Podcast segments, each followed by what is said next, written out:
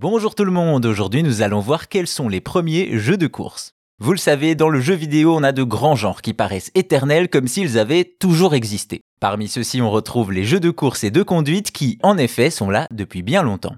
Tout d'abord, il faut savoir que des jeux de course, il y en a plusieurs genres. On a les simulations hardcore, les simulations accessibles, mais aussi les jeux de cartes et d'arcade faciles d'accès. Bref, on peut faire pas mal de choses sur la route. Et ça commence dès les années 70 avec une première tentative de Taito en 74 avec Speed Race. Plus que de la course, on doit surtout éviter les concurrents dans ce qui est le premier jeu en scrolling vertical de l'histoire. La même année, on a aussi Grand Track 10 d'Atari qui se rapproche de l'idée qu'on se fait d'un jeu de course. Bon, c'est encore très minimaliste avec un circuit en vue du dessus en noir et blanc et où on enchaîne les tours dans un contre-la-montre. Vient alors Sega avec Turbo en 81 qui propose de la 2,5D, une route qui défile et toujours ces voitures à éviter qui ne donnent pas vraiment l'impression de se disputer la première place.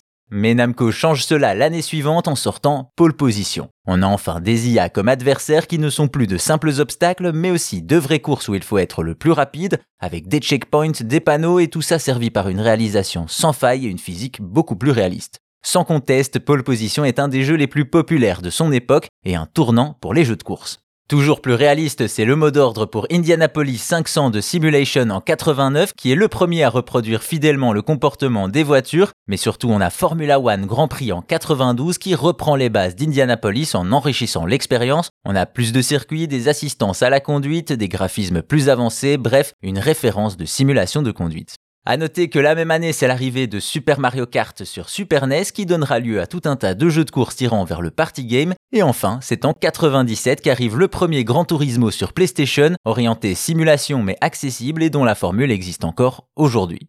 Voilà donc d'où viennent les jeux de course, principalement de pole position et de Formula One qui ont posé les bases d'un genre multiple qui va de l'arcade à la simulation.